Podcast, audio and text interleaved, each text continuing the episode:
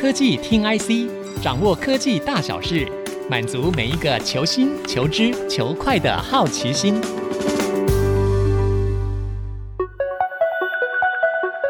这里是 IC 之音竹科广播 FM 九七点五，欢迎收听科技听 IC，我是节目主持人李立达。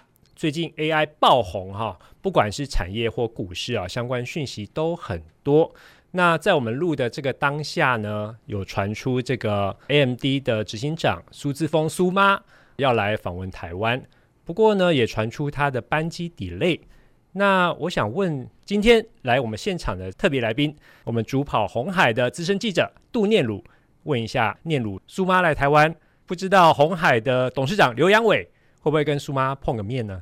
各位听众，大家好。关于这个苏妈究竟会不会跟那个刘阳伟会面，我想基于双方这么久的合作关系哦。公开场合我觉得比较难，但是私底下的会面，我想是应该会有的。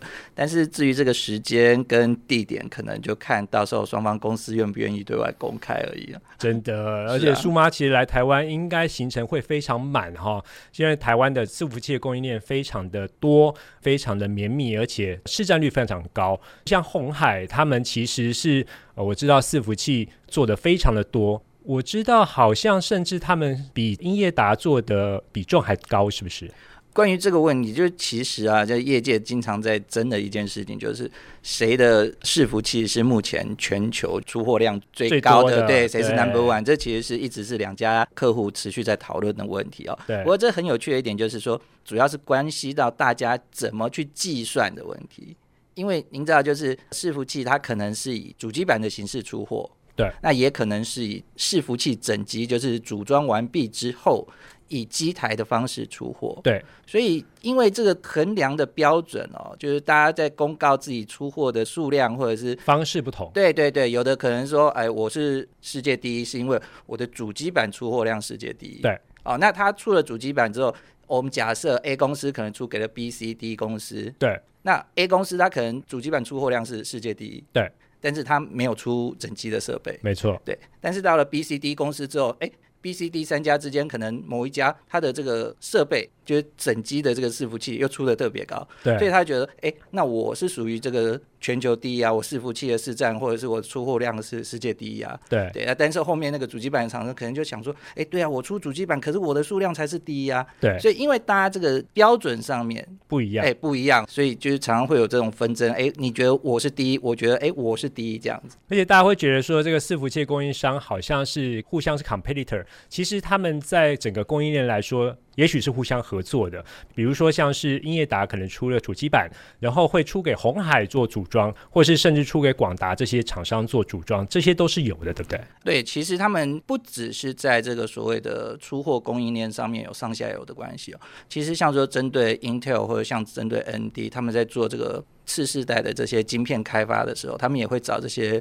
OEM、ODM 的业者一起来做这个共同开发。对，因为包含您知道，就是新的产品出来，它不管是在在 Double E 的设计，或者在电源啊各方面的设计，其实他们我应该这么说，就是说，虽然他们在公司业务上面来讲可能会互有竞争，但他们下面的这些所谓的研发团队彼此之间。其实都是认识的，所以他们不管是在供应链的上下游关系上面，或者是在对产品的横向开放上面来讲的话，其实彼此之间都是有一定的了解跟掌握的。对，所以像刚刚念如讲说，红海做这伺服器非常的多，主要是他们旗下有投资一家叫红百，鸿百好像做了非常多的这个伺服器的整机组装。红百这个部分，它算是红海的孙公司。因为它是百分之百属于这个工业妇联，就是 FII 的子公司。嗯，那工业妇联又是红海投资的公司，所以它关系算下来的话，它等于是红海的孙公司。那它也是红海原本 FG 这个次集团里面。主要在负责所谓的这个伺服器的部分，因为您知道，就是红海它下面那个 FG 两个次集团后来合并在一起，对，但是里面可能有一部分是做的就是网通网络通讯的部分，那另外一部分就是伺服器的部分。那据我知道，这个伺服器的部分大部分就是属于在鸿海这边，也就是 FII 这边。嗯，所以大家最近在讲 AI 伺服器，有讲到广达啦，讲到技嘉，讲到英业达或者纬创，其实红海做的也不少哈。因为红海其实家大业大，那伺服器的部分，就像刚刚念如所说的，从 FII 到这个鸿海，其实都有涉猎到。那我想问的是说，红海这个所谓的转投资的部分，真的是非常的庞杂。那最近呢，在红海转投资的部分呢，也有一些特别的变化。比如说，红海呢最近在印度要设置的这个半导体计划，之前有说他们要投资一家印度的公司叫 Vedanta，那双方要在印度呢合作设置半导体厂。不过呢，最近红海也宣布撤资了。那外界是以双方合作破局来解读，不知道念鲁你怎么解读？关于红海在印度做半导体相关的投资这个部分，我们先讲个结论哦，就是因为红海他们现在基于这个三加三发展政策上面的需求，所以红海一定会在印度继续寻找其他的伙伴去做半导体事业的这个投资。那至于他们之前跟 Vedanta 之间的这个合资公司哦，那这几天他们其实也双方都公告了嘛，因为在理念上或者说在各方面可能没有办法搭配，所以在和平的。状态下面就是双方分手了嘛。那对于 Vedanta 对于红海来讲的话，目前似乎是最好的方式，因为反正下一个会更好，大家都会更好。对，大家都各自去寻找新的目标。是，但是就像我刚刚讲的结论，就是红海一定会在印度继续做相关的投资，但是会找谁来合作，或者说用什么样的方式进行，甚至是说是不是还沿用原先讲的要在什么地方设厂。设厂的地点，这些其实目前都还是不确定的部分。了解，所以在印度设置半导体厂，这个红海的计划不会停止，会继续下去，只是对象可能不是原本的 Vedanta 就对了。对，因为就是像这个红海后续有对外界发了一个 Q&A 的部分嘛，其实他讲的就是说，红海目前啊，针对这个半导体，因为您知道，就是当初。印度政府是针对这个所谓的半导体跟显示器投这个产业有的一个一百亿美金的激励措施嘛？是，所以红海它未来会继续针对这个部分来做一些计划的申请。那他们持续也是在印度当地寻找一些合作的伙伴。那当然，我觉得他们可能甚至会引入第三方海外的一些半导体业者的一些技术。这些就像我刚刚讲的，这目前都还在规划进行中。但是唯一可以确定的是，他们一定会在当地继续做这方面的投资。嗯、了解。那红海如果在印度做半导体相关的生产计划，他们会锁定什么样半导体的设备，或是什么样的一个制程呢？这个部分来讲的话，我们回到就是印度为什么要来做这个半导体产业的发展嘛？是因为您也知道，就是包含了这可能就是。全球对于晶片的需求持续升温啊，对，不管是在数量上面来讲的话，一直要求的更多。那当然，之前这个疫情的关系。供应链断裂，然后也让大家出了这个所谓的在地生产，就是所谓的就地的这个就是区域生产的一个趋势。对，那在这个趋势下面来讲的话，印度它有它这个需要，对啊，所以它有这个一百亿美金的这个扶持政策。嗯，但是对红海或对印度来讲的话，他们未来在印度。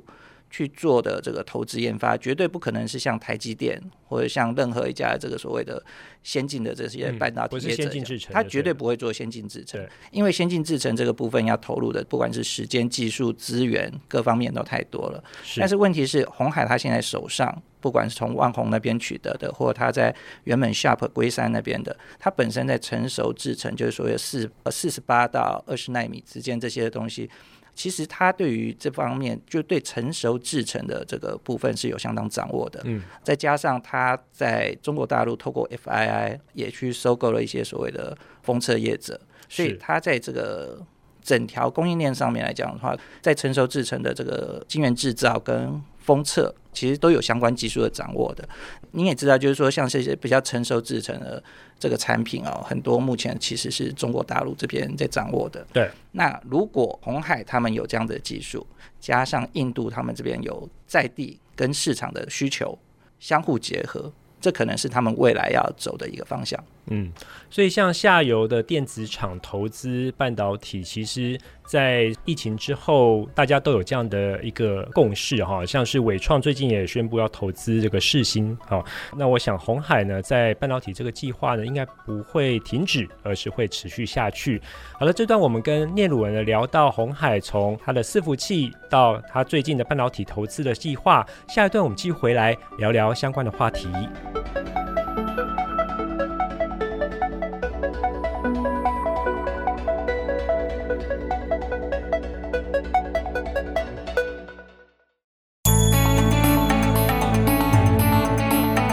欢迎各位听众朋友回到科技听 IC，我是节目主持人李立达。我们的节目除了在 IC 之音官网 AOD 可以听到之外，大家也可以上 Spotify、Apple Podcasts、Google Podcasts 以及 KKBox 搜寻科技听 IC，按下订阅，这样就不会错过每一集的节目了。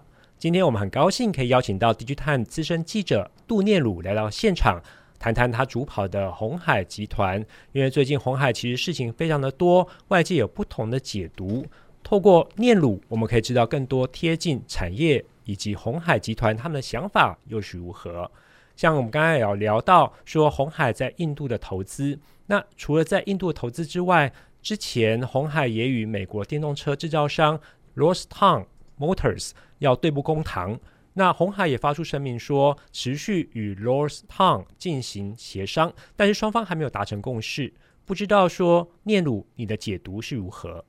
针对这件事情哦，其实对红海来讲，Lordstown 他这一次就是他是就是没钱了嘛，所以他宣告破产。嗯、对，那基本上对他而言，他等于是一个客户破产而已。那至于说他跟 Lordstown 之间的之前有基于一些投资协议的关系，这其实是有个脉络的。嗯、因为当初其实红海是想要买 Lordstown 在那个。俄亥俄州的电动车生产线嘛，对，他希望能够快速的建造自己的电动车生产能力嘛，对。那在这个过程中间，主要是基于我要取得俄亥俄州的产线，所以我后续必须要投资 Lordstown Motors 这家公司，它等于是当初购买产线的另外一个的附加协议。但是在这个合作协议里面，里面他们又有一个但书，就是指这个 Lordstown Motors 的，它在这个美国，因为它本身是一个美国的上市公司嘛，是，所以它当初有个但书，就是说它的股价必须维持在一定的程度以上，对，哦，就是据我们后来知道，可能就是一美元嘛，因为据美国那边的规定，你如果股价长期低于一美元的话，它可能也是会被强迫下市嘛，是，所以基于这个部分来讲的话。后来，Lordstown 说红海不再愿意执行后续的这个履约。对，那主要红海这边的回击是说，因为 Lordstown 长期的这个股价低于一美元之下，已经破坏了他们当初在这个协议之中的一些但书条件。对，所以他没有继续后面的这些投资动作。啊，不过我们知道后来因为 Lordstown 他在股市上面，他在这个操作上面啊，对，又做了一些调整，就是他有采取一个所谓的股票反分割的方式。嗯。就是他把原本十五股旧股并成一股新股，嗯哼，感觉有点像我们减资这样子的概念。OK OK，反正他就把原本的老股缩小，缩成新股。那因为价值不变，所以它每一股的价值就回到了一美元以上嘛。对。但是这又涉及到一个问题，就是说，因为他们当初就是双方，呃，Lordstown 跟红海当初在谈这个合约的时候。对于我后续投注的金额跟取得的股数，其实是有就是有谈好的，在那个条件里面是设定的。是，但是你这个十五合一之后啊，你整个股本缩小了。对，那我如果红海还是照你原本谈的条件说，持股比重拉高了。对，我要多少钱，然后拿到多少股份的话，嗯、对，就像您说的，我整个持股比重会拉高。对，那这时候可能又变成。Lordstown 那边，呃，Lordstown 可能会觉得说，到时候那你搞不好会变成最大股东，是，所以就变成后来说双方比较坚持，就是目前还在协谈的部分了。了解。那这谈到现在来讲的话，就是呃，Lordstown 宣告破产之后，这个部分应该就是先暂缓。在目前来看的话，接下来就是看 Lordstown 或者说美国。法院那边会不会做出进一步的裁决，或者说，Losant 那边会不会针对这边再做出一些调整？那据我知道，就是红海他们目前对于这一块来讲的话，是相对来讲是比较开放了，因为对他而言，他最初的目标取得这个产线的部分，他其实就是俄亥俄州的这个电动车生产线，他其实已经是拿到的。嗯，对。那后续对他来讲的话，在做不做投资，或者说甚至不做投资，Lordstown 从此之后消失，对他来讲就是丧失了一个客户而已，其实就还好。了解，因为我们知道说电动车是董事长刘扬伟非常重视的一个产业领域哈，那所以这次的 Lordstown 的状况其实不影响到说红海在电动车方面的布局吗？不会啊，因为基本上来讲的话，因为红海本身不会做品牌嘛，对，所以它是透过什么呃 Model V、Model C、Model B 这样子的方式对外界展现它的造车的能力嘛。那透过这个 MIH 这样的平台对外展现这种就是所谓模组化跟开放平台的优势嘛。那他现在在美国那边的话，也有一个完整的这个可制造，已经是可生产的产线在嘛。所以对他来讲的话，一切依照他的规划在进行。那像是其他他不管是在印尼，或者是说在泰国，或者是在沙乌地阿拉伯这边都有客户了。对，他慢慢的都在透过合资的方式在。进行一些市场的耕耘，所以对他来讲的话，基本上大方向是不变了。那当然，您说那个 Lost Town，他如果破产之后，他原本的订单哦，当然可能就没有后续。但是你说就数量上来讲的话，那也不算多。那如果后面像 Fisker 啊，或者说其他的这些新创的这个业者可以起来，然后或者是说一些传统的这个品牌业者愿意在美国生产的部分交由红海负责的话，其实对他来讲的话，发展上面还是相当的灵活的。嗯，理解。我看最近好像新闻也写说，红海也有说到时候 maybe Tesla 或者是比亚迪都可能是他们的客户嘛，对不对？因为对红海来讲的话，就是像刘洋伟讲的，他就是负责设计、代工、制造的服务供应商。对，所以对他来讲的话，品牌不是重点。是，那可能跟当年这个创办人那个时候的概念可能又不大一样，又不太一样。对，对那所以像您刚刚讲的，如果 Tesla 愿意的话，那他在美国有既有的产线。对，甚至您刚刚讲的比亚迪。对，他如果想要进入美国市场，因为您知道，就是那个 IRA 法案之后。对，其实海外的车厂，尤其是电动车，想在电动车这一块进入美国市场的话，这个在地生产其实是相当重要的一件事情。是是是。那相较于其他车厂目前的进度的话，红海在俄亥俄州从 Lordstown 那边取得的这条产线，就变成相当稀缺的珍贵资源。嗯，所以他如果能够善用这个产线，争取更多的品牌客户的话。我觉得这是一招活棋，那接下来的话就看其他的品牌业者怎么想。嗯，对。而且像董事长刘阳伟在带领红海之后，其实红海的面向更为的弹性跟多元。哈，像比亚迪，我们知道之前跟红海其实。很久以前有些争议，那彼此之间呢也都有点井水不犯河水的感觉。不过现在看起来，红海 maybe 就像您刚才讲的，在比亚迪如果要进美国市场的话，会是一个很好的合作伙伴。那我们讲到刘阳伟，他最近也跑了一趟夏普。那夏普在二零二三年第一季呢，亏损呢达到了五百零三亿元啊，这换算成新台币是这样子。那红海呢也认列亏损呢达到了一百七十三亿元。我想问一下念鲁。这一次啊，刘阳伟到夏普是要做什么呢？其实基本上来讲的话，因为夏普再怎么说，红海是他的最大的股东。对，那之前可能基于就是尊重对方经营团队的立场，红海并没有在这个营运层面做太多的干涉。但是，诚如主持人您刚刚讲的，这个大量的亏损造成他们直接影响了红海在二零二三年第一季的获利。对，所以他们势必要出手。嗯，那。调整的这个手段会怎么做呢？其实大家都还在猜，但是市场上先传出来就是说，哎，红海会不会就是舍弃掉夏普？因为红海跟夏普之间的这个缘分啊，相当复杂。但是再怎么讲，红海也不愿意背负到一个就是说切割或者说摒弃夏普弃于不顾的这个做法。所以刘安伟他必须要在这个时候亲自到夏普，亲自到他们的总部。不管是去了解他们目前的营运情况，或者是说面对面的跟 Sharp 的员工去做座谈，他主要是想释出一股善意，就是说红海并没有要切割 Sharp。那对于 Sharp 来讲的话，就是红海会持续支持你发展，并且会希望在这个既有的三加三产业发展领域中找出更多。与 Sharp 可以扣连的地方，然后希望能够辅助 Sharp 重返荣耀。所以他这次去日本，基本上来讲的话，就是安内攘外了。嗯，安内的话，就是对于内部的员工啊，对于内部的各方面去安抚他们，让他们稳定。攘外的话，就你对外面的外界的一些传言，包含日本媒体，包含台湾一些比较负面的言论，他必须要以实际的行动跟大家讲，我们其实要怎么做。嗯，这是一个表态哈，是是是，必须要就安定人心的感觉。对对对，所以照您的意思是说，这个红海未来不会舍弃夏普喽？就是其实要看所谓的舍弃是什么啦。当然，就是持股上面来讲的话，你如果就投资方面，未来如果哎，Sharp 在这个营运回转、股价回升之后，可能基于某些调节，会再去做一些股权上的释出或什么的，这个东西是未来的不知道。但是在目前这个时间点来讲的话，鸿海绝对不会把 Sharp 就放在那边变成一个就是没有人管的企业，让他去面临外界市场的风雨跟挑战了。嗯嗯嗯，对。不过我看有一些新闻想说，夏普他们也在想说，在红海积极要往所谓三加三的这个方向去迈进的时候，夏普好像能够提供的价值并不多，在中间到底要卡什么位？比如说像车用，他们完全的好像没有可以介入的空间。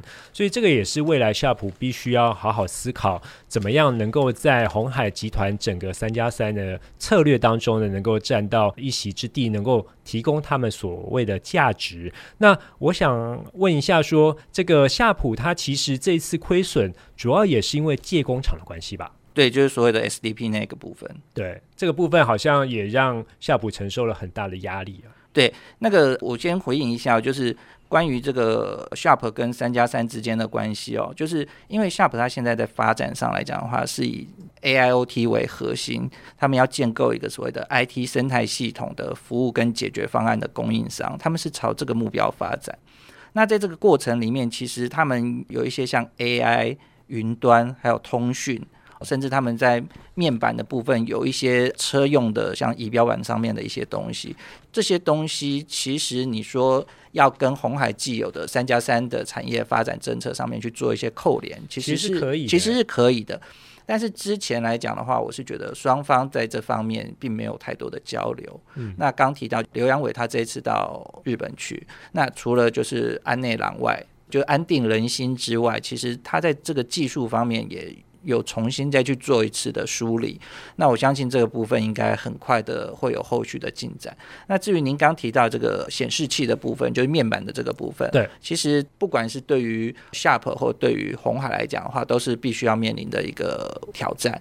因为当初 Sharp 之所以会把 SDP 这个股权收回，主要是看到了这个全球产业上面一个变化。嗯，但是这个东西又有一个历史的脉络，我稍微想讲一下。鸿海当初之所以会拿 Sharp，主要是因为当初创办人在产业发展政策上面，那时候有所谓的十一屏三王二云的概念。对。那因为他这时候因为十一屏嘛，就是到处都有屏幕，到处都需要显示，所以那时候他把显示器视为是一个战略的物质。是。所以他势必可能投资了群创不够，可能后来又去拿了 Sharp。但是你也知道，就是产业的这个转变，大陆的这个面板产业兴起之后，其实全球的面板这产业就变得惨兮兮的惨了。惨兮兮的惨，产业变产业，哎，对，产业变产业，所以他们后来就开始做了一些，包含就是后续的切割的动作。那也确实就是让 Sharp 回到了常轨之上。就是这一次之所以要把这个 SDP 的股权再拿回来，就当初他们举出的三个条件是：第一个就主要是因为他们未来要扩大电视跟所谓的商用显示器的市场，所以他们必须就像刚刚讲的，把这个面板再重新拿来视为一个战略的物资。那第二个就是说，基于这个元宇宙各方面的应用来讲，这其实跟第一个差不多，就是主要是因为基于市场的需求，所以他们必须要掌握面板。那第三个也是我觉得他们唯一没想到的，就是他们当初认为。SDP 是在中国之外唯一一个时代厂哦，因为那时候中美关系紧张，然后又寄出了各方面的制裁，那他们可能想的是说，在这种制裁的风潮下面来讲的话，未来全球它可能连面板都会有所谓的中国跟非中国的区隔。那如果全世界都不能采，因为现在最大的这个面板供应商其实都是来自于中国。如果说今天它不能用中国产的面板之后，那 Sharp 就变成了。就是可能因为包含三星、LG 那边对于这个面板的事业，其实后来的这个发展并不是非常的积极嘛，所以 Sharp 变成了唯一的选择。所以这是他们当初之所以要把 SDB 拿回来的一个对外的一个说法。但是很不幸的就是因为后来并没有照他们的这个预想发生。其实，即便是全球对于中国在半导体产业、在设备各方面设下了各种的限制，跟禁止出口或者是禁止进口的一些禁令，但是唯独对于面板这一块，其实并没有发生。对。所以也就导致了后来你知道，就是呃，借工厂这边，即便是我有面板，但是你面临中国那边的这个，不管是在成本，不管是在各方面的压力下面来讲的话，它并没有达到当初所谓的回收之后的重效。是是是，就是所谓的计划不如变化。是是是是。所以这个可能未来红海在夏普怎么样去整合彼此的资源上，还要多做一些思量或考量。是好的，我们很高兴今天可以邀请到杜念鲁来聊聊全球最大的下游电子代工厂鸿海集团最近的一些变化跟他们的一些动作。我是李立达，我是杜念鲁，下周同一时间我们再会，拜拜。本节目由 DigiTimes 电子时报与 IC 之音联合制播。